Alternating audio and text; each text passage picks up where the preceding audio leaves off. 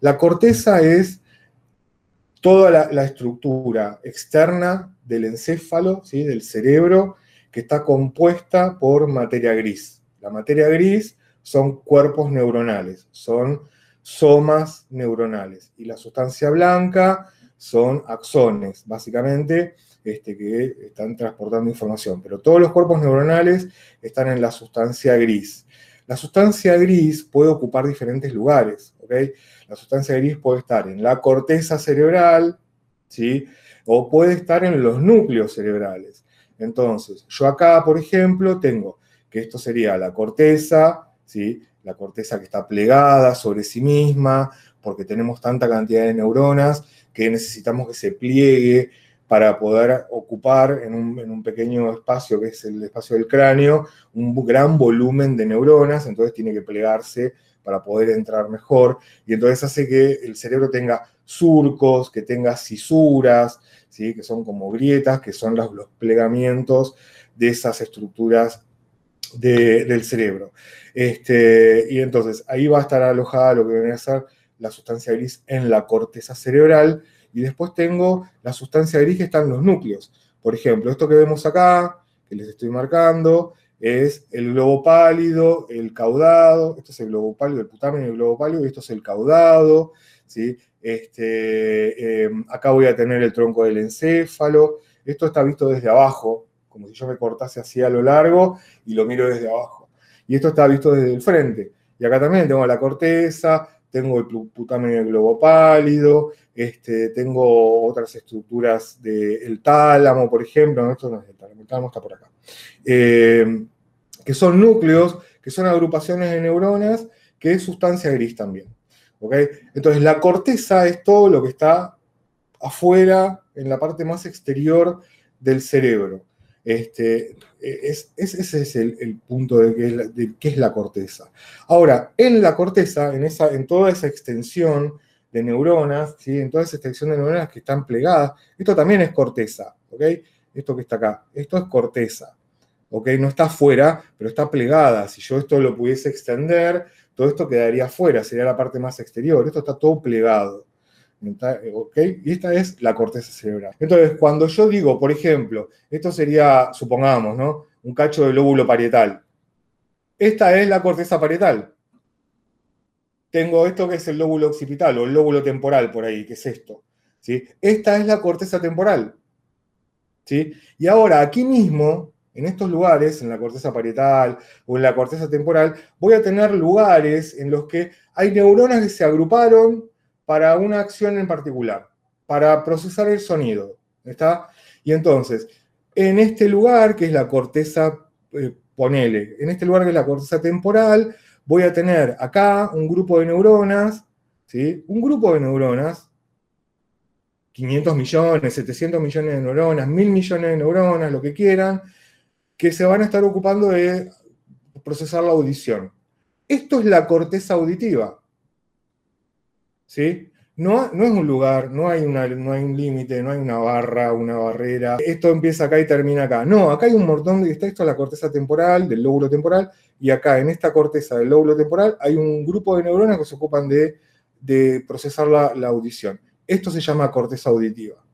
¿Está? Y esta corteza auditiva se comunica con otras áreas ¿sí? que van a estar asociando la audición con la memoria, la audición con el olfato, la audición con la visión, para que yo tenga una experiencia de eso que estoy viviendo con el tacto, con el movimiento, y esas se llaman cortezas de asociación o áreas de asociación.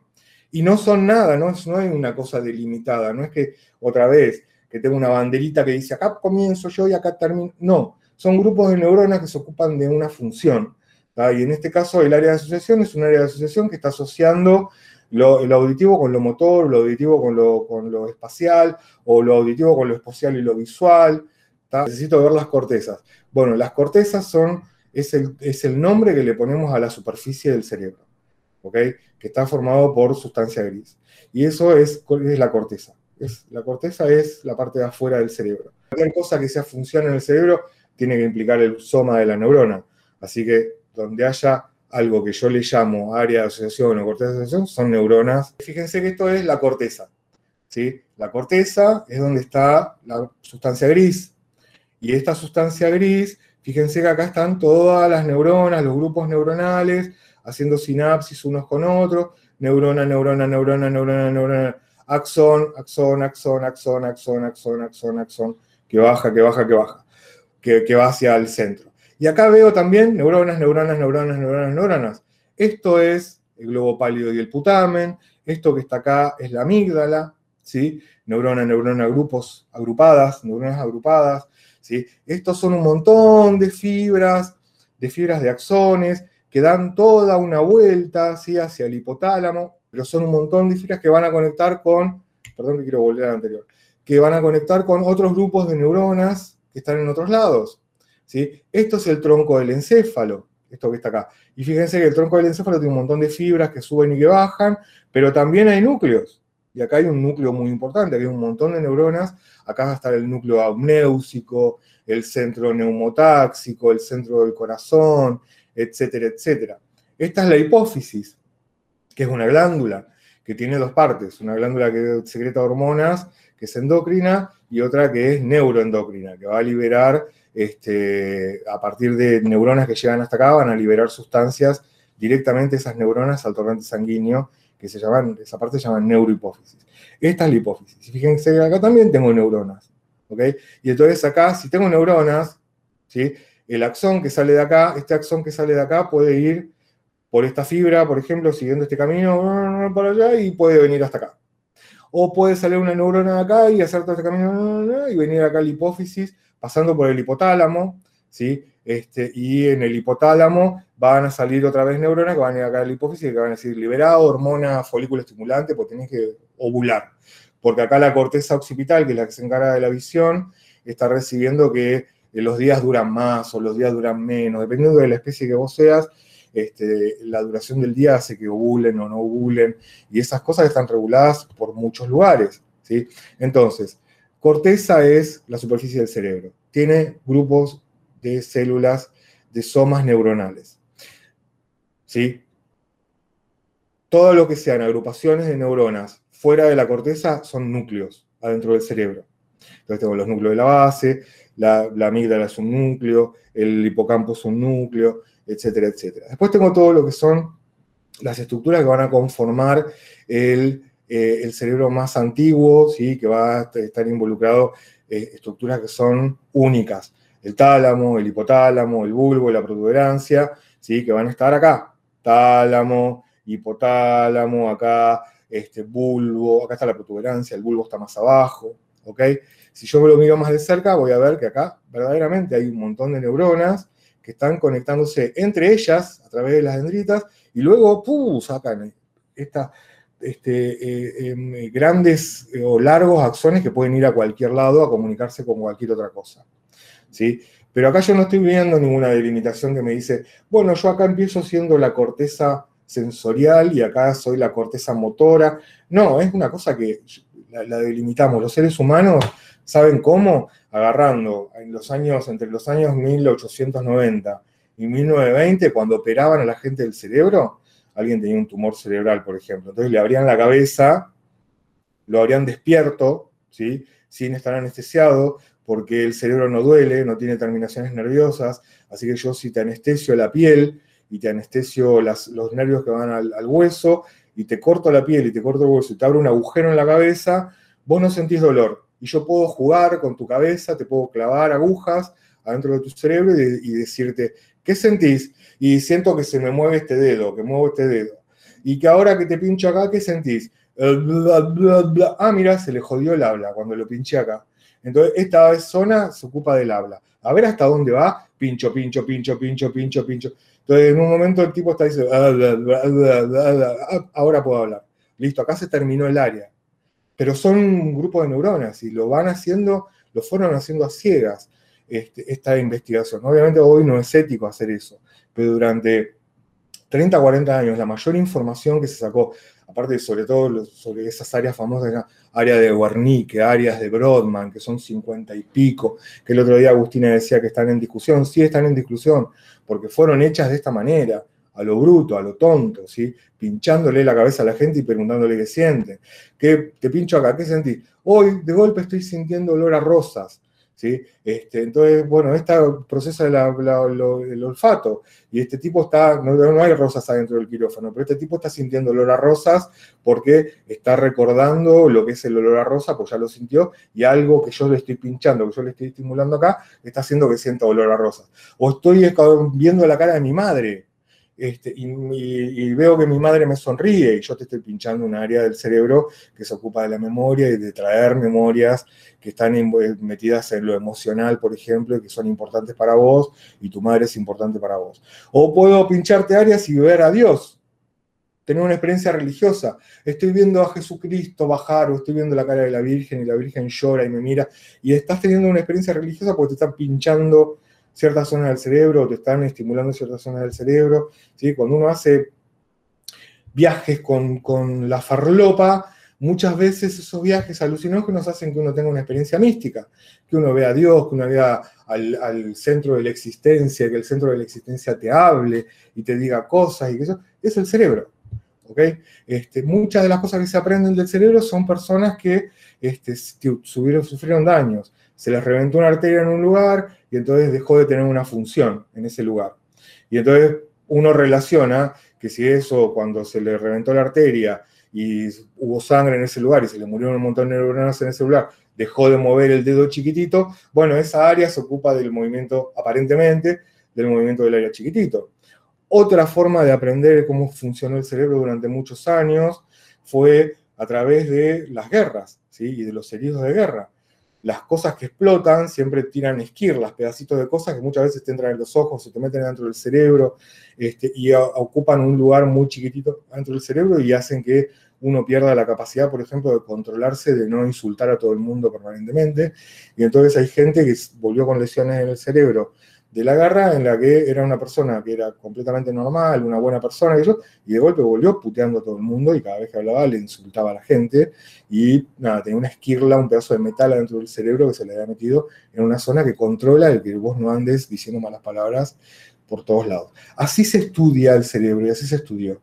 Ahora se lo ve con neuroimágenes, ahora inyectamos contrastes o inyectamos fluorescencia para que ciertos receptores este, eh, brillen, ¿sí? cuando los vemos con, un aparato. Este, entonces, cuando yo hago que veas la cara de tu ser amado, va a haber un montón de receptores que van a activarse en tu cerebro en ciertas zonas, y entonces este, va a haber muchos neurotransmisores activando esos, esos, esos, receptores, y voy a tener una actividad de concentración del colorante o de la fluorescencia en ese lugar, o del consumo de glucosa, por ejemplo, en ese lugar, y entonces yo digo, bueno, toda esta área se ocupa de que vos reconozcas la cara de tu ser amado y que sientas cosas. Y ahora yo te digo que tu ser amado te va a abandonar, que no te quiere más, que acabo de hablar por teléfono con él y me dijo que ni bien salgas adentro del tomógrafo, te abandona. Y entonces se activan otra serie, otra serie de lugares en el cerebro o empieza a haber más consumo de glucosa en otra área del cerebro que me va a estar hablando del sufrimiento que vos estás sintiendo ante el imaginarte, el pensar de que tu ser amado te va a dejar. Pero no hay, ninguna, no hay ninguna bandera que diga, acá empieza mi ser amado y acá termina mi ser. ¿Dónde está mi ser amado? No está en ningún lado, está en todos lados, hay un lugar en donde se concentra más y eso yo lo llamo área. Porque le tengo que poner un nombre, Es el área, es el conjunto de neuronas que se están ocupando de eso. ¿Sí? Entonces, voy a tener áreas, voy a tener núcleos, lo que está por fuera se llama la corteza, y acá tengo algo que es muy importante, que es lo que vamos a hablar a partir de ahora, ¿sí? cuando hablemos de, hipocampo y de amígdala, que es esto que está acá. Esto que está acá es el bulbo olfatorio. ¿sí? El bulbo olfatorio es un grupo de neuronas que están al final, acá en el, tabique, al final del tabique de la nariz, en el centro de la cabeza, y que tiene un montón de neuronas que están conectadas con receptores al olfato. Fíjense que el bulbo olfatorio ¿sí? es una estructura que está separada del cerebro. Y es una estructura que tiene cuerpos neuronales. Y es una estructura que tiene un montón de axones y un montón de axones que están yendo, por ejemplo, a la, a la, a la, hipófisis, o si, bueno, si yo después pongo, acá están yendo a la amígdala, acá están yendo por ahí, estos acciones están pasando por este lugar y están dando la vuelta y están yendo al hipotálamo. ¿sí? El bulbo olfatorio es algo que yo les contaba el otro día, que El tálamo filtra la información de todos los lugares, menos la del olfato. El olfato tiene una conexión directa con las partes más esenciales para la supervivencia del cerebro. Porque a través del olfato yo me entero de un montón de cosas, yo me entero de amenazas, yo me entero de que hay algo pudriéndose, o yo me entero de que hay ah, un, depredador cerca por su olor, por el olor de su orina, de su materia fecal. Si yo soy un animal que vive en el, en la, en el campo, ¿sí? mi bulbo olfatorio me va a, permitir sobrevivir más que cualquier otra cosa. El bulbo olfatorio está íntimamente conectado con el hipotálamo y con todas las zonas que tienen eh, eh, relación con la regulación de la sexualidad, ¿sí? porque a través del olfato yo recibo un montón de sustancias que están liberando otros seres alrededor mío, de diferentes partes del cuerpo, y que me están llegando que me están informando acerca de un montón de cosas de esas personas. ¿sí? Los seres humanos liberamos endorfinas en las axilas, en la zona de los genitales, y esas endorfinas van cambiando según el momento del, mes o del año en el que estamos. ¿Sí? Por ejemplo, después lo vamos a ver cuando veamos endocrino, pero en las mujeres ¿sí? hay un momento en el que parecería haber un pico de endorfinas, de endorfinas, de, feromonas, perdón. Toda la, todo, lo que acabo de decir de endorfinas, que que usaron la palabra endorfina, corríjanlo, ¡pip! por feromonas. Feromonas son las que yo libero al ambiente a través de la sudoración o de ciertas secreciones del cuerpo. Feromonas. Parece ser que durante ciertos momentos del ciclo sexual, cuando las mujeres están ovulando, ¿sí? cuando están por liberar el óvulo, que pueden quedar embarazadas, se liberan más cantidad de feromonas. Y entonces se han hecho estudios, por ejemplo, en, en cabarets, donde este, se veía la cantidad de propinas que recibía una chica o muchas chicas, porque se hizo en muchos lados del mundo, cuántas cantidades de propinas recibía una chica durante el mes. Y la mayor cantidad de propinas, la, gente le pagaba más, le daba más propinas durante el momento que estaba ovulando. Porque era el momento que liberaba más feromonas y que el, hombre se sentía más atraído hacia ella, a pesar de que muchas veces era la misma chica que había visto durante todo el mes, este, pero en el momento que ella está ovulando, le está dando señales olfativas que le está diciendo, en este momento puedo concebir. Y entonces al cerebro empieza, rico, rico, rico, rico, rico, no dice, voy a concebir, voy a prolongar la especie, voy a hacer que mis genes, no, se pierde completamente el control, ¿sí? Y entonces hace que el tipo que le daba 5 dólares todos los días, ahora le dé 50, porque quiere tener sexo con ella necesariamente. ¿sí? Este, se transforma en como una especie de compulsión que está promovida por, ese, por esas feromonas que le están llegando al bulbo olfatorio, que están yendo directamente al hipotálamo. Este, y lo están afectando en cuanto a la reproducción sexual. Hay ratoncitos que corren, caminan 30 kilómetros, corren 30 kilómetros para ir a, la fuente de feromonas, que es una ratona, este, y que llegan a ese lugar prácticamente muertos, ¿sí? exhaustos, 30 kilómetros para un bichito que mide 10 centímetros es un montón de recorrido. Y muchos son capaces de captar feromonas desde esa distancia. Este, así que el olfato para nosotros es sumamente importante y para otras especies mucho más importante. Tenés conexiones del bulbo olfatorio hacia muchos lados. Tenés hacia el hipotálamo, hacia la amígdala, hacia el hipocampo, porque el olfato muchas veces, el hipocampo se ocupa de la memoria, de los recuerdos, y entonces vos olés algo y te hace recordar cosas. Este, tiene, el bulbo olfatorio tiene conexiones con un montón de lados, pero muy fuertemente, muy fuertemente con la amígdala y con el hipotálamo fundamentalmente, este, que tiene prácticamente conexiones directas con eso, sin, sin, que haya nada en el medio que lo frene. Después el bulbo olfatorio puede mandar conexiones a, fibras hacia otros lugares, incluso al tálamo también.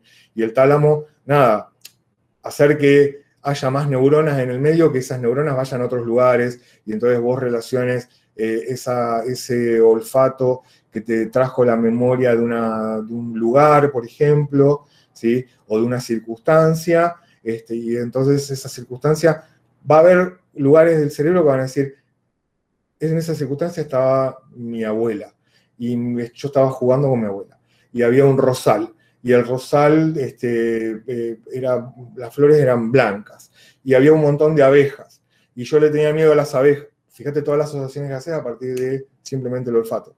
Este, eso va, va, a tener conexiones directas con los lugares donde se va a, llamar, se va a hacer el recall de la memoria principal, y luego siguen habiendo fibras que van a otros lados, al tálamo incluso, y que el tálamo dice, bueno, ahora te conecto con esto, con esto, con esto, porque esto tiene relación con todo esto, y a vos se te genera todo un recuerdo muy complejo acerca de una circunstancia solamente a partir de un, olor.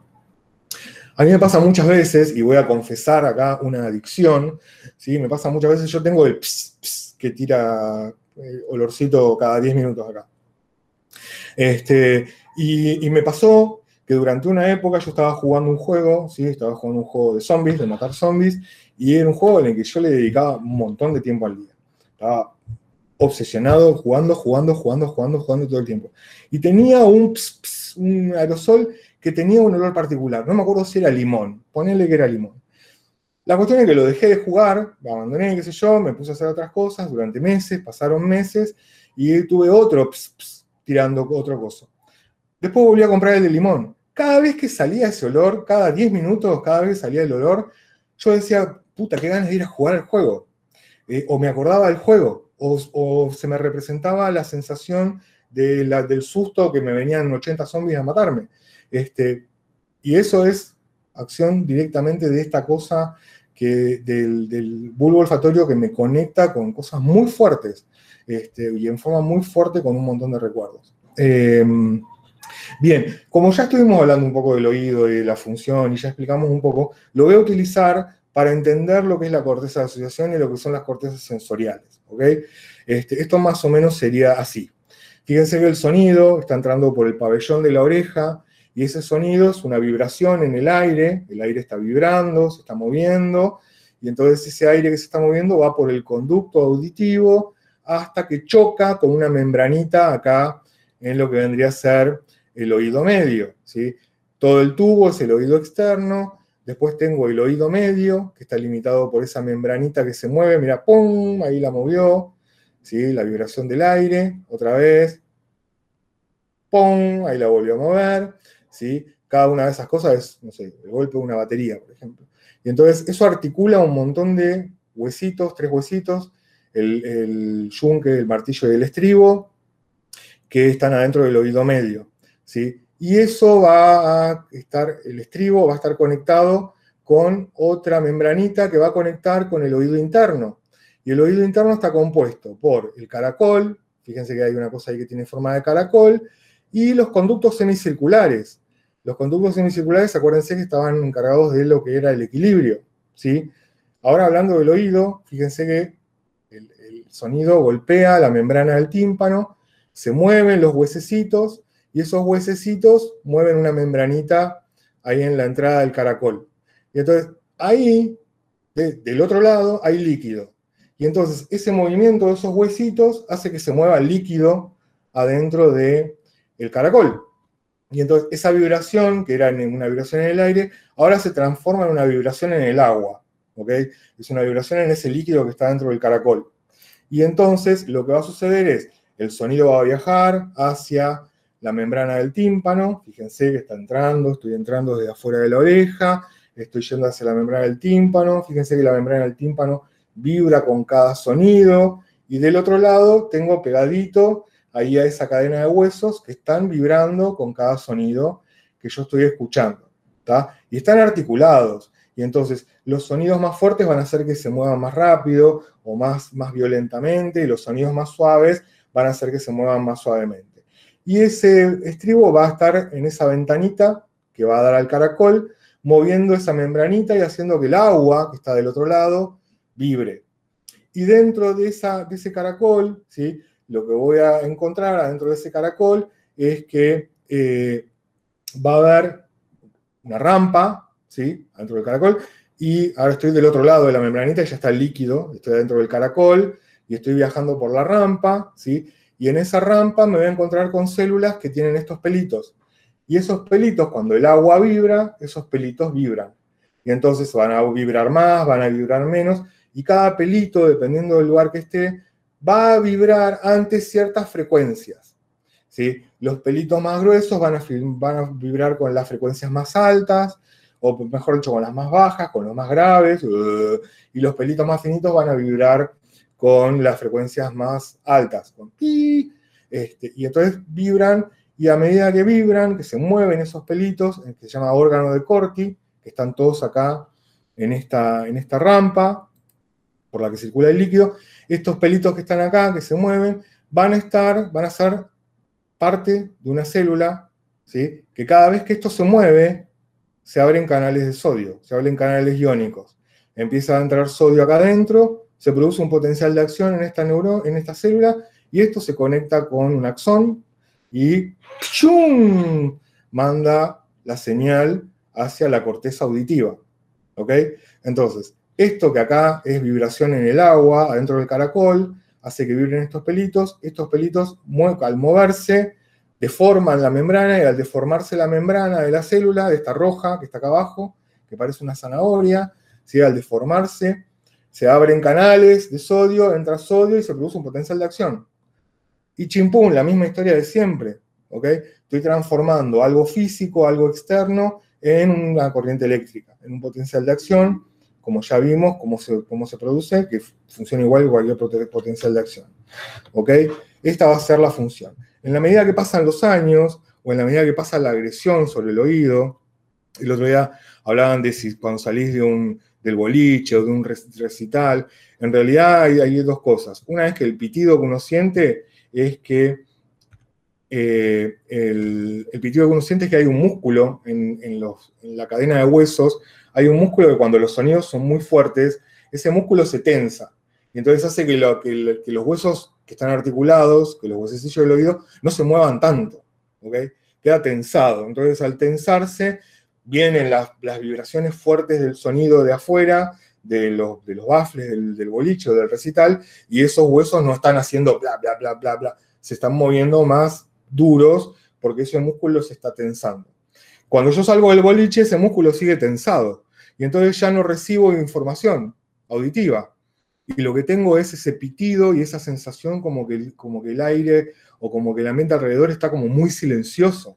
¿sí? Este, y, lo, y el pitido que siento es justamente esa, esa cosa que el cerebro dice, what the fuck, ¿qué está pasando ahora que no tengo más nada que me está golpeando el tímpano? y lo, tengo que reemplazar con algo y lo reemplazo con ese pitido, ¿sí? ese sonido, ese silbido que siento en el oído y esa cosa como que el mundo está muy callado, no escucho nada, quedo sordo, porque quedó tensado ese músculo y no permite que los músculos, que los huesos, ahora que los sonidos son más suaves, los huesos se puedan mover y vibrar más articuladamente. ¿ok? Esa sería la explicación de por qué los sonidos fuertes. Ahora, los sonidos fuertes también hacen que en la medida que yo hago sacudo a esos pelitos que están en el órgano de Corti, que es estos pelitos que están acá, en la medida que los sacudo los voy lesionando, los voy rompiendo. Y con la edad, la edad también va lesionando a esos pelitos. Estos son los órganos de Corti que están en la rampa, ¿sí? vistos desde arriba. Y fíjense que hay pelitos que están caídos. Esos son pelitos que son destruidos por las vibraciones fuertes, por los sonidos fuertes. Este, y también por la edad. Y en algún momento, cuando llego a los 70, 70 años, estoy perdiendo la mayor parte de los pelitos. Fíjense que esto es de un viejo, ¿sí? y los viejos prácticamente no oyen porque no tienen esos pelitos, no tienen esos sensores en el órgano de corti que están destruidos. Eh, entonces, estos, estos pelitos en la medida que van pasando los años, naturalmente se van lesionando y se van desgastando y se van rompiendo.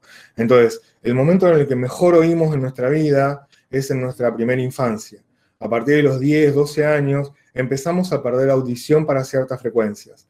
Hay una aplicación en, Google Store, no me acuerdo cómo se llama, pero una aplicación que vos te la bajas y que te, va tirando frecuencias, ¿no? Sonidos en diferentes frecuencias. Cuando vos escuchás la frecuencia, tenés que tocar la aplicación, eh, un botón. Y entonces, pero por el momento está tirando, está tirando frecuencias, está tirando sonidos que vos no escuchás. Y que un pibito de 10 años sí. Y entonces esa aplicación te dice qué edad, cuántos años tienen tus oídos en, virtual daño que tienen, en virtual a, la frecuencia que están escuchando. ¿okay?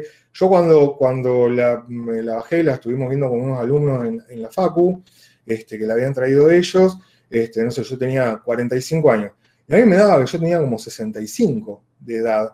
Porque hay un montón de frecuencias que yo no escucho, porque yo crecí toda mi vida con el heavy metal, ¿sí? Y fui de recitales de heavy metal toda mi vida y de tener los auriculares puestos desde que salieron los Walkman, cuando yo tenía 12 años, toda mi vida con los auriculares puestos, con el sonido a las chapas permanentemente. Yo no, consigo que no se escuche todo fuerte. Yo tengo los vecinos que permanentemente me vienen a tocar la puerta de mi casa porque acá es un, infierno de ruido y de sonido de música. Este, y obviamente cada vez escucho menos. Este, necesito escuchar la, música más alta y necesito tener auriculares que sean más potentes cada vez, porque tengo esto destruido, porque lo destruí yo con el tiempo y con el, abuso ¿sí? del tipo de música que yo escuchaba y del volumen que yo escuchaba. Este, pero bueno, esto se va perdiendo también con el tiempo naturalmente. Este, y tenemos edades en las que escuchamos ciertas frecuencias y edades en las que ya no, este, y lo vamos perdiendo. Bien, todo esto que se transforma en un potencial de acción va a viajar a una zona de la corteza, ¿sí? en el lóbulo temporal, a una zona de la corteza que se va a ocupar de procesar el sonido. ¿ok? Y entonces voy a tener lo que llaman las cortezas primarias, ¿sí? Las cortezas primarias van a ser esas cortezas que van a procesar ciertas cosas como por ejemplo la audición. Eso que está ahí es la corteza auditiva. ¿Tiene un lugar específico en el cerebro? No, puede estar más para allá, puede estar más para acá, puede estar un poco más abajo, puede estar un poco más arriba. Es más o menos lo que pinchando ¿sí? y, estimulando zonas dijeron, bueno, por acá hasta acá se, se, Pero hay personas que la tienen más amplia, hay personas que la tienen más chiquitita, hay personas que la tienen más hacia la derecha, no hay un lugar específico. Más o menos está por acá la corteza auditiva, son un montón de neuronas que están recibiendo directamente esa información auditiva, ¿sí? que está pasando por el tálamo, ¿sí? y están recibiendo esa información auditiva están procesándola, están interpretándola. ¿ok? A partir de ahí van a pasar otras cosas. Ahora voy para allá. Si yo estoy viendo algo, ¿sí? y estoy recibiendo o estoy recibiendo sensaciones a partir del tacto o del, o del gusto o, de, o, del frío o el calor o el dolor, voy a estar procesándolo en una zona del lóbulo parietal que se llama corteza sensorial. Y esa corteza sensorial, dependiendo, esto es, va, para acá, hice mal el dibujo, ¿eh? no, no, no se me ofendan, pero más o menos la corteza sensorial termina acá. Entonces esto también se delimitó pinchando, destruyendo zonas y preguntándole a la persona, no, y ahora no siento, me están mordiendo la nalga y no siento que me muerdan la nalga. Este, y entonces, y ahora eh, yo destruyo esta parte y ahora no siento el dedo, no siento que me estás quemando el dedo. Este, y entonces se fue mapeando se fue mapeando al cuerpo, ¿sí? Acá hay zonas que se ocupan de una parte del cuerpo, de recibir información de una parte del cuerpo, acá hay zonas que se ocupan de recibir otra, otra parte del cuerpo, ¿sí? Son un grupo de neuronas que se ocupan de recibir información coherente, ¿sí? Acerca de un lugar específico del cuerpo, diferentes sectores del cuerpo. Entonces yo puedo hacer un mapa y me puedo dar cuenta que hay más cantidad de neuronas que están dedicadas a ciertos lugares, como por ejemplo los labios, la lengua, los genitales, ¿sí? que son lugares en donde pequeños roces, pequeños tactos hacen que yo sienta muchas cosas, porque hay muchos, muchos receptores en esos lugares y tengo muchas neuronas que se están ocupando de eso. Entonces, los lugares que se ocupan de ese tipo de, sectores van a ser más grandes, van a ser más amplios, van a tener más neuronas dedicándose a eso. Mi espalda, por ejemplo, tiene pocos receptores, porque mi espalda no es un lugar erógeno en particular, o no sé, la rodilla, ¿ok? Y entonces mm, voy a tener pocas neuronas que se dedican a recibir sensaciones de mis rodillas este, o de mi espalda, y va a haber menos cantidad de neuronas que se van a estar ocupando de eso. Entonces el área sensorial en la corteza van a ser, va a ser más pequeña que el área sensorial que se ocupa de recibir información acerca de los labios o del, o del clítoris o del pene. Eh, esa es la corteza primaria sensorial o la corteza sensorial primaria, que está en el lóbulo parietal. Ahora, tengo una, una parte de la corteza frontal que se va a ocupar de lo motor, ¿ok? Va a haber un montón de neuronas que se van a estar ocupando de mover los músculos del cuerpo. Y entonces, eso se llama corteza primaria motora o corteza motora primaria, ¿sí? Y eso también va a tener un mapeo. Eso también va a tener muchas neuronas dedicadas a el movimiento de mi boca y de la lengua, pocas neuronas dedicadas al movimiento de los dedos del pie. Prácticamente ni muevo los dedos del pie. Y entonces tengo poca cantidad de neuronas que se dedican a los dedos del pie, mucha cantidad de neuronas que se dedican a mover los labios y mover la lengua y la faringe y todo lo demás. Este, y entonces la corteza motora también tiene una, este, una, estructura en la que se puede mapear ¿sí? a una persona y ver qué cantidad o qué área de neuronas, cuántas neuronas se dedican a ciertas funciones. Este, y obviamente también esto se aprendió lesionando esos lugares y que el tipo me dijera, no puedo mover el brazo, no puedo mover el dedo chiquito, no puedo mover, ¿sí? o no puedo cerrar el ojo. Y entonces voy mapeando en virtud de eso. Esta corteza motora, que está en el lóbulo frontal, que es así, está extendida a lo largo del costado del lóbulo frontal, en la parte más posterior del lóbulo frontal, va a estar en asociación, funcionando, con una corteza llamada premotora y con otra parte que se llama corteza suplementaria, que se van a ocupar de todo lo que tiene que ver con la programación del movimiento, con la secuencia, no solamente la orden que sale de la, corteza motora de mover los músculos, sino que tengo una, un área que va a generar una secuencia, que va a, ser, va a coordinar a los antagonistas con los agonistas, unos que se flexionen y otros que se, que se contraigan para que yo me pueda mover en un movimiento complejo.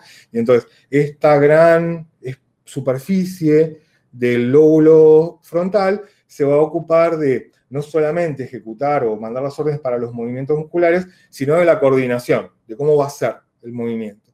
Programarlo, hacer la secuencia, este, mandar órdenes o inhibir a otras neuronas que sean agonistas o antagonistas. ¿sí? Acá acuérdense que hay charlas entre neuronas. Hay una que dice, dale, vamos a activarnos. Y hay otra que dice, cállense. Y entonces, dependiendo de quién gane, si hay más diciendo cállense o hay más diciendo griten, voy a gritar. Y si no, me voy a callar, este, si ganan las inhibidoras. Este, y entonces en esa, en esa interacción permanente, dependiendo de la cantidad de neuronas que tenga dedicadas a una cosa a la otra, voy a tener el movimiento, voy a tener la acción. Ahora, hay un montón de lugares que se van a ocupar de asociar todo esto. Voy a tener un montón de lugares en el cerebro que van a agarrar todo lo que tiene que ver con las órdenes motoras que estoy enviando y van a traer información acerca del el equilibrio de los conductos semicirculares y que este, van a mandar todo eso información hacia el cerebelo y el cerebelo les va a volver a mandar información, ¿sí? feedback acerca de cómo es el movimiento, cómo hay que corregirlo. Y entonces se llaman áreas de asociación. Y entonces tengo un área muy amplia, que se llama área frontal de asociación, y otra área muy amplia que es el área parietal de asociación. Acá voy a estar asociando ¿sí? Lo motor, el movimiento, con un montón de otras cosas, con la visión, con la audición, con el equilibrio, con el tacto, porque el viento también depende de cómo yo pegue el salto en el aire, este, em, con un montón de sensaciones que me están llegando, ¿sí? de aferencias que me están llegando este, de diferentes lugares, ahí en el área frontal de asociación se van a asociar dedicadas al movimiento y vamos a tener un área parietal de asociación en donde yo voy a estar asociando todas las sensaciones que estoy recibiendo, del tacto, de las articulaciones, de los músculos, de las vísceras, de los oídos, de este, la visión, todo eso se va, va a ir a ese lugar y se va a asociar una cosa con la otra, ¿sí? Este, entonces, y, con, aparte con, los lugares, con los núcleos del cerebro, con el tálamo, con el hipotálamo, con el amígdala, con el hipocampo, con este, los núcleos de la base, ¿sí? Todas estas áreas de asociación van a estar charlando y enviando prolongaciones, enviando acciones en una dirección y en la otra, ¿sí? Este, para asociar todas las cosas, ¿ok? Este, si yo tuviese que este, decir cuáles son los lugares donde más áreas de asociación hay, bueno, en primer lugar, en cuanto a lo motor, en el área frontal se produce la mayor cantidad de asociaciones para lo motor. En el lóbulo parietal se produce la mayor cantidad de neuronas dedicadas a asociar sensaciones, ¿sí? Este, cosas que me vienen a través de los sentidos. Pero el tálamo, que es el que distribuye, que es el que recibe, filtra y distribuye, tiene un montón de áreas de asociación que son chiquititas, ¿sí? Porque, bueno, es el lugar donde llega toda la información sensorial. Y entonces, ¿qué mejor lugar, ¿sí? Que ese para asociar cosas básicas. ¿sí? Este, entonces va a haber núcleos en el tálamo que se van a ocupar de asociar dos sentidos o tres sentidos. ¿ok? Y entonces a partir de ahí toda esa información va a viajar hacia otra área, hacia el área parietal, por ejemplo, o hacia el área motora, o a las dos, puede ser, este, y va a salir a partir de ese lugar ya ordenada, ya armada en una, en una, sola, en una sola acción, ¿sí? que yo estoy combinando la audición con la visión, por ejemplo. Este, y entonces el tálamo se va a ocupar también de eso y va a tener una relevancia muy importante en eso. Tiene bastantes áreas de asociación dedicadas a asociar diferentes cosas. Ahora, si yo tengo que mapear al cerebro, ¿sí? el otro día hablaban del homúnculo, ¿sí? y yo les, ahora les contaba que yo agarro la corteza, la voy destruyendo y voy diciendo, bueno, todas estas neuronas se ocupan de la rodilla, todas estas neuronas se ocupan de la boca, todas estas neuronas se ocupan de la punta de los dedos. ¿sí? Entonces, si yo esto lo mapeo y digo, bueno, fíjense acá los dedos, por ejemplo, en el motor, en el córtex motor este, del lóbulo frontal, tengo un montón de neuronas dedicadas a los dedos, ¿sí? Y prácticamente muy poquitas neuronas dedicadas a la muñeca, o muy poquitas neuronas dedicadas al codo, o muy poquitas neuronas dedicadas a los dedos de los pies. Fíjense que el tamaño del dibujo implica, ¿sí? Implica asociación, implica este, cuántas están dedicadas a eso, compromiso de esas neuronas a una acción. En este caso, los dedos tienen un montón de neuronas que se van a dedicar al movimiento de esos dedos. Fíjense la boca, ¿sí? La boca tiene un montón, un montón, un montón de neuronas que están dedicándose. Es una extensión muy larga, muy grande. Y la lengua también. La lengua tiene un montón de neuronas acá que se están dedicando al movimiento de la lengua. Cuando me pongo a mirar la parte de este, lo sensorial, ¿sí? que, sería la de este lado, voy a tener que, por ejemplo, la mano también tiene un montón de neuronas dedicadas a lo sensorial, sobre todo la punta de los dedos, ¿sí? pero básicamente toda la mano tiene un montón de receptores sensoriales, porque yo con los dedos, con la mano, soy capaz de darme cuenta de si algo es rugoso, si es suave, si está, obviamente si está frío o no, este, voy, a tener, voy a poder captar un montón de cualidades ¿sí? con la punta de mis dedos o con, mis manos. Lo mismo con mis labios. Fíjense que los labios tienen un montón de neuronas dedicadas al procesamiento de eso. Las encías y los dientes, ¿sí? que son lugares donde se produce, cuando se produce una carie, una lesión o lo que fuera, duele mucho. Acá hay muchas neuronas dolorosas, que, receptores al dolor, que van a dedicar una buena cantidad de neuronas a eso. La lengua también, sí, en cuanto a lo sensorial y lo gustativo. Y, por ejemplo, el intestino no le voy a dedicar mucho al interior del abdomen, muchas neuronas no le voy a dedicar, pero voy a estar recibiendo información.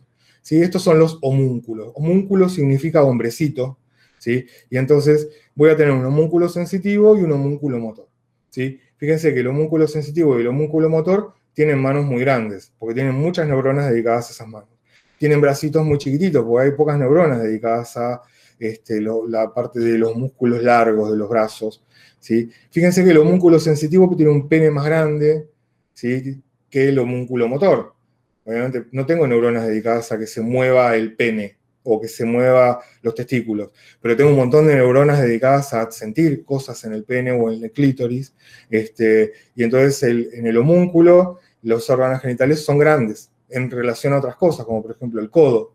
Este, eh, fíjense que la lengua y la boca en el homúnculo sensitivo son enormes, lo mismo que en el homúnculo motor, etcétera, etcétera. ¿sí? Este, entonces, estas son representaciones que me hablan de la cantidad de neuronas que se están dedicando a, este, a las funciones tanto en el área sensorial o en la corteza sensorial como en la corteza motora.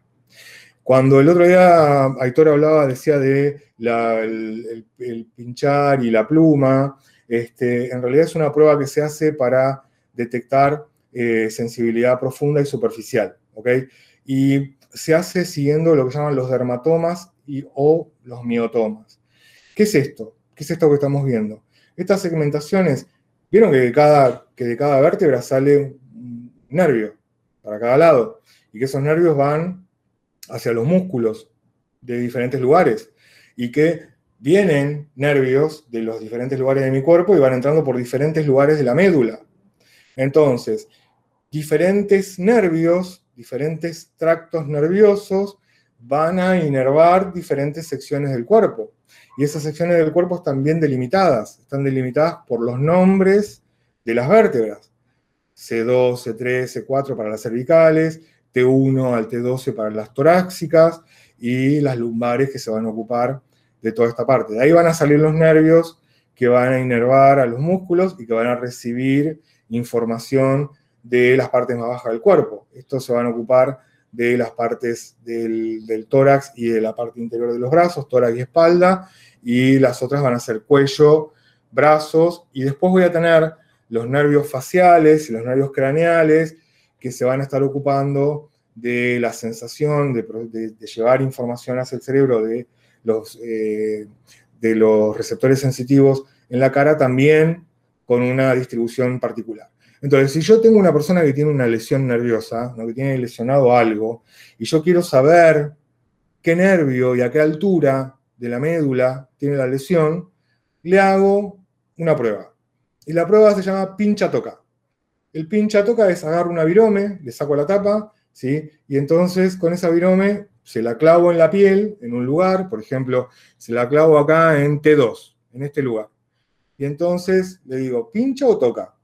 Si tiene lesionado el nervio sensitivo, ¿sí? este, que va a estar eh, recibiendo información acerca de los receptores del dolor, ¿ok? Pincha, me va a decir. Si le paso una pluma, va a estar midiendo la sensibilidad de los receptores del tacto fino, ¿sí? Y entonces me va a decir, toca. Y entonces yo con este pincha, toca, pincha, toca, pincha, toca, lo voy haciendo por todo el cuerpo y voy delimitando si este paciente tiene una lesión neurológica en algún lado. Hay muchas personas, a mí me pasa, yo tengo esto desde que tengo los 12, 13 años, que a los lados de los muslos, en donde está lo que se llama los tensores de la fascia lata, este, yo no tengo sensibilidad. Tengo sensibilidad al toca, eh, al pincha, perdón, pero no tengo sensibilidad al toca. A mí me pasas el dedo, yo mismo me paso el dedo por los lados de los muslos y no siento absolutamente nada. Este, en algún momento yo, durante toda mi adolescencia y mi infancia, eh, competí, era federado de natación. Y en algún momento pasó algo. No sé qué pasó. Eh, y no tengo sensibilidad. Muchas veces siento calambres o siento calor o siento que me quema, pero son sensaciones raras que cuando el nervio no está llegando bien y muchas veces manda malas señales o malas señales o manda una señal que está, que está alterada porque la frecuencia de la señal está alterada, porque el receptor está, está dañado, este, vos la sentís como cosa rara, como que te caminan bichos por el cuerpo o como que te está quemando. Entonces a veces sí siento como que me quema, pero después otra cosa no. Este, y generalmente, bueno, esto seguramente debe ser más o menos por la L2, L3 o L4. Entonces, un área de asociación es un área que va a asociar un montón de lugares del cerebro. ¿sí? Eh, ¿Estos son redes neuronales? Sí y no, porque las redes neuronales muchas veces se ocupan de cosas muy particulares, como por ejemplo el pedaleo de la bicicleta o la, presión que yo hago con la guitarra, y eso relacionado con el oído y relacionado con el tacto y relacionado con el movimiento. Esas son por ahí más bien redes neuronales dedicadas a cierta función. Las áreas de asociación son más generales, este, pero también obviamente van a estar involucradas en estas cosas. Este, son muchas las áreas sensoriales de asociación o, las motoras y voy a tener una corteza asociativa auditiva que se va a ocupar de todo lo que tiene que ver con los sonidos, otra que va a asociar al lenguaje, no solamente al lenguaje hablado, sino al lenguaje escrito y al lenguaje pensado o imaginado. Este, otra que se va a ocupar, el vestíbulo es la parte que se ocupa del equilibrio, donde están los conductos semicirculares en los oídos, y entonces voy a tener un área asociativa que me va a decir qué información estoy recibiendo de la derecha y de la izquierda, este, y, eso va a hacer que yo controle mi navegación por la tridimensión en el universo, este, voy a tener un área que va a asociar todas las, las aferencias visuales que tenga, porque acuérdense que la, eh, corteza occipital eh, procesa según qué capa sea, ¿sí? si yo la corto en tajadas a la corteza occipital, esa corteza occipital va a tener una capa de neuronas que se va a ocupar nada más que de puntos, una capa de neuronas que se va a ocupar nada más que de sombras, una capa de neuronas que se va a ocupar nada más que de este, contornos, otra de que la luz, otra de partes oscuras. Y entonces todo eso necesita asociarse para que yo tenga una, una imagen, que se me represente una imagen, eso se hace en la área asociativa visual. Y después voy a tener una zona parieto temporo occipital, me está agarrando, me está asociando el temporal con el occipital de la visión, con el parietal de las sensaciones, que me va a estar hablando de un montón de, un montón de información. ¿sí? Después tengo todo lo que es la corteza asociativa prefrontal, a donde van todas estas aferencias que, estoy juntando, que son relevantes para este momento, y la corteza prefrontal ahí va a decidir qué es lo que voy a hacer, cuál es la, acción a tomar más conveniente para eso. ¿okay? Y entonces acá van a pasar cosas que tienen que ver con ya con centros superiores, que tienen que ver con, por ejemplo, si alguien me está pellizcando, ¿sí? si saco el brazo, si le digo pará, o si le meto una piña, dependiendo de quién sea y dependiendo de cómo esté yo, ¿no? de qué hormonas tenga, cómo esté mi estado de ánimo, qué me haya pasado en los últimos días, qué idea tengo yo de esa persona, todo eso pasa en la corteza prefrontal, ¿ok? Todo el, pellizcar, la, cara de odio del otro este, y todo el dolor que yo siento viene por toda esta corteza asociativa del, parietal este, y, y, de la corteza del tálamo, y en la corteza asociativa prefrontal yo esto voy a decidir qué es lo que voy a hacer con eso este, de qué manera voy a reaccionar. Después tengo una corteza asociativa límbica, que el sistema límbico es el que se ocupa de las emociones, de todo lo que tiene que ver con lo emocional. Así que también voy a asociar emociones. Y esas emociones pueden ser un montón con respecto a algo, o a una experiencia, o a una persona. Es un lugar en donde yo le voy a dar también un valor a esa emoción que estoy sintiendo dentro de un contexto determinado. Este, así que también tengo una asociación. Ahora, hablando de la, de la que tiene el nombre más difícil, ¿sí? es que, es la del área parieto occipital. Piensen que parieto occipital estaríamos hablando de, está llegando información acerca de el sentido del tacto, las articulaciones, cómo están, el movimiento de los músculos, ¿sí? la posición espacial de los músculos, todo eso se ocupa el área parietal. El área temporal también se ocupa de la posición espacial de los músculos porque está vinculado con el equilibrio. Pero el área temporal también se ocupa de este, la memoria, de lo aprendido, de lo que yo ya vi alguna vez en mi vida, y entonces puedo recordar eso que vi y puedo ver algo parecido ahora y decir, esto que está pasando es esto, ¿sí? que yo ya lo vi en otra, en otra situación. Este, y también tiene que ver con el sonido, con lo auditivo. Y tengo lo occipital que tiene que ver con el sonido, con el, perdón, con la visión. ¿está? Y tengo un área del occipital que solo se ocupa de procesar puntos. Yo lo que tengo acá es una imagen de puntos. Y la primera pregunta que les voy a hacer, y que ya pone en marcha la corteza de asociación, es, ¿qué son esos puntos? ¿Qué representan esos puntos? Una persona. Una persona. Ok. Fíjense que son 1, 2, 3, 4, 5, 6, 7, 8, 9, 10, 11, 12, 13, 14 puntos. ¿sí? O 13, 13 o 14 puntos. Y yo con 14 puntos distribuidos en así, tirados como si fuese una mancha, puedo decir que eso es una persona. ¿ok? Yo tengo un área que, una, zona del cerebro, un grupo de neuronas que se dedica a reconocer patrones. ¿sí? Entonces, acá veo el patrón de una persona. Muchas veces yo puedo ver una mancha en la pared y ver la cara de Jesucristo. ¿sí? Porque tengo un área de mi cerebro que se dedica a reconocer patrones. Puedo mirar una nube y ver que es un helado de limón, porque tengo una zona del cerebro que se ocupa del reconocimiento de patrones, y todo donde yo veo un patrón, mi cerebro va a decir, oh, esto es esto. Entonces, una, mancha en la pared puede ser este, un, cerebelo. Estoy mirando un cerebelo en ese hongo que está en la pared. O estoy mirando este, un árbol que tiene la corteza que está toda torcida, estoy mirando la cara de este, Jesucristo, Mahoma, Alá, quien sea.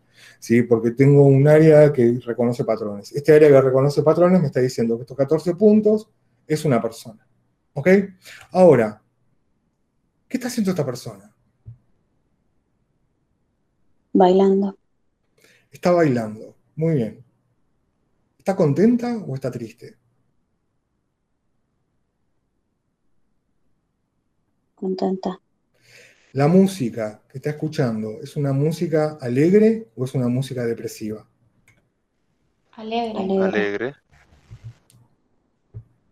¿Vieron todas las cosas que yo deduzco a partir de solamente mirar unos puntos moviéndose, ¿sí? La única información que yo estoy recibiendo, tenganlo presente, la única información que yo estoy recibiendo son esos puntos que está recibiendo el occipital que se están moviendo en la pantalla. Y yo a partir de esos puntos que se están moviendo en la pantalla puedo decir, ¿qué está haciendo? ¿Sí? Que es una persona. ¿Qué está haciendo? Si está contenta o está triste. Si la música que está escuchando es alegre o es depresiva. ¿Sí? Este, si se está moviendo obviamente rápido o despacio. Este, si baila bien o baila mal. Si tiene ritmo. ¿Sí? Solamente estoy viendo puntos moviéndose. Y estoy deduciendo un montón de cosas. Y estoy diciendo un montón de cosas que abarcan la visión, la audición, este, todo lo que tiene que ver con la asociación de los movimientos y el lugar en el, espacio que ocupan los brazos y las piernas, este, lo auditivo en muchas circunstancias. Es más, yo incluso puedo estar mirando esto, ¿sí? Y puedo imaginarme qué música sería. Esto no es heavy metal, lo más probable. Tampoco es un tango. Esto es lo más probable que sea una cumbia, ¿sí? Eh, un cha-cha-cha, un, tampoco es música techno, no sé, puede ser un loco en Greenfield que, se, tomó un, ácido y está ahí bailando, haciéndose el, chifle, pero me puedo hasta imaginar el tipo de música que es, incluso puedo, puedo aventurar decir un estilo. ¿sí? Eso es lo que hacen las áreas de asociación, ¿ok? Básicamente.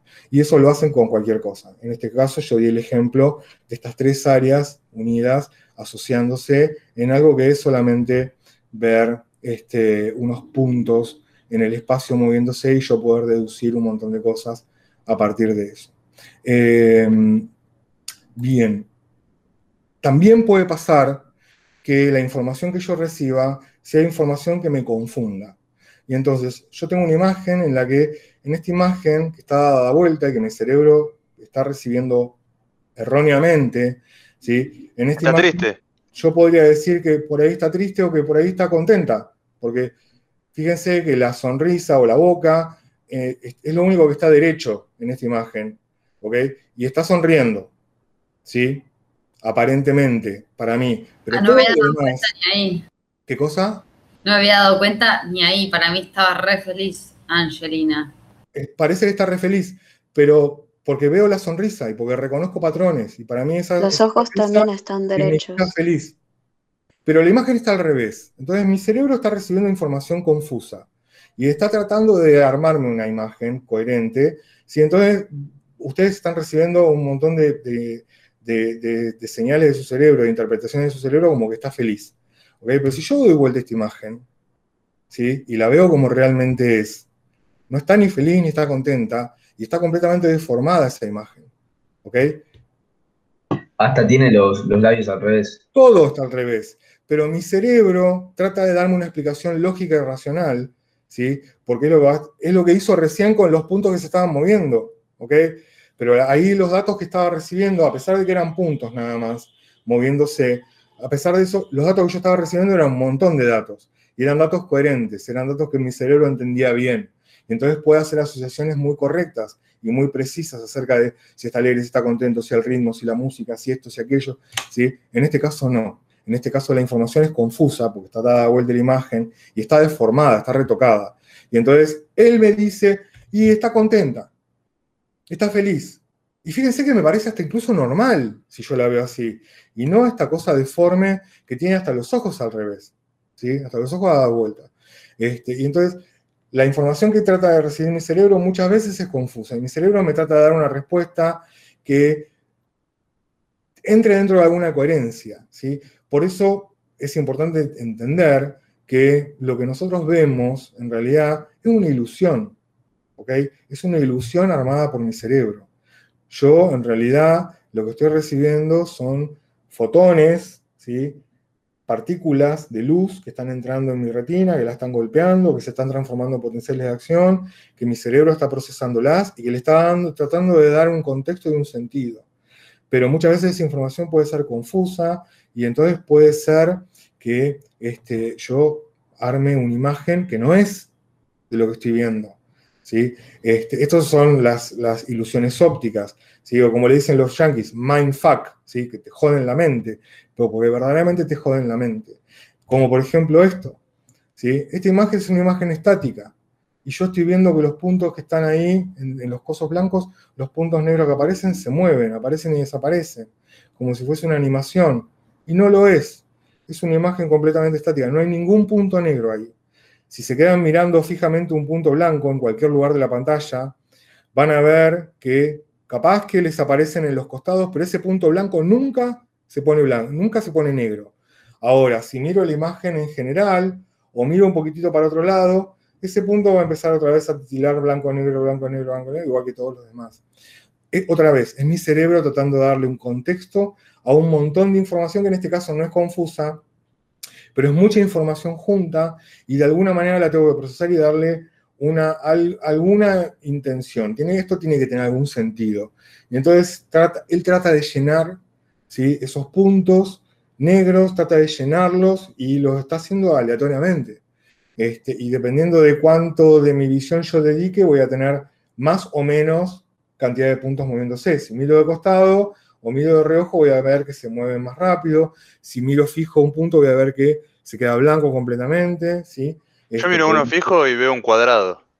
O sea, Pero, es como pero que. ves el punto blanco o no ves el punto blanco. Claro, pero Voy voy cambiando, voy cambiando de punto y voy viendo eh, cuatro cuadraditos que forman un cuadrado, ¿entendés?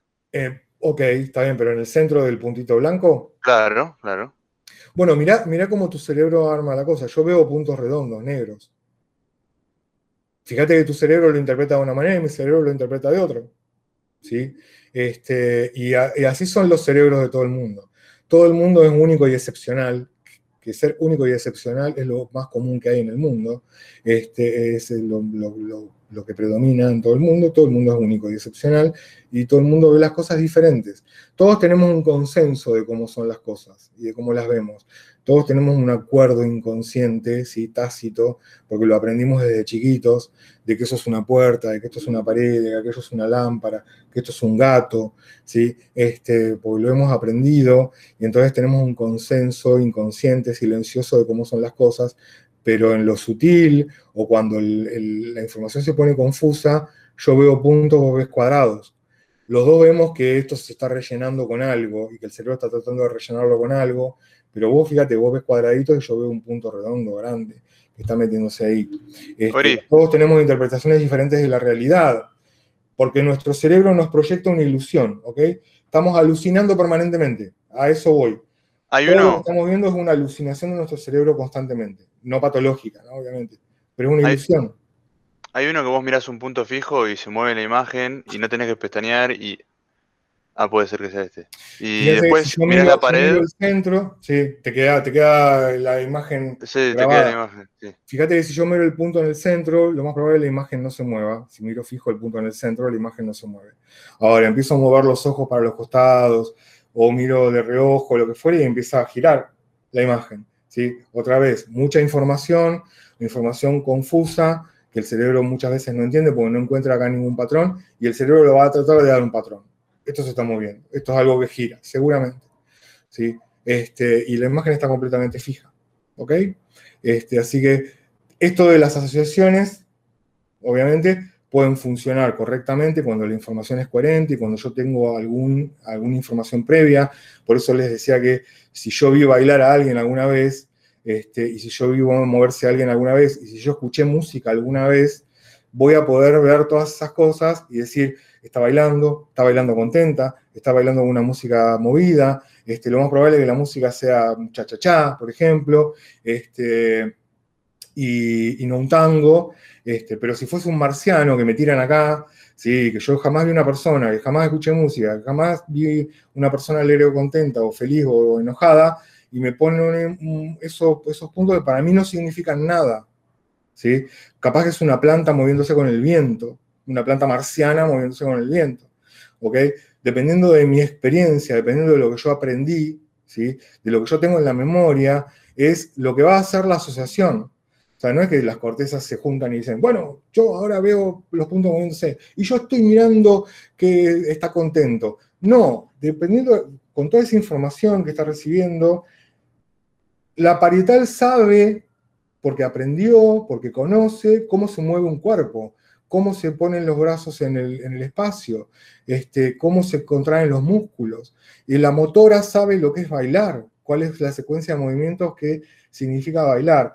La visual sabe este, cómo se mueve una persona que, baila, cómo se mueve en el contexto de una persona que se está moviendo bailando, y qué ritmo tiene. Y la temporal está sabiendo este, los sonidos musicales, ¿sí? los sonidos musicales que son rápidos, los, lentos, y todo eso pasa por un lugar, ¿ok?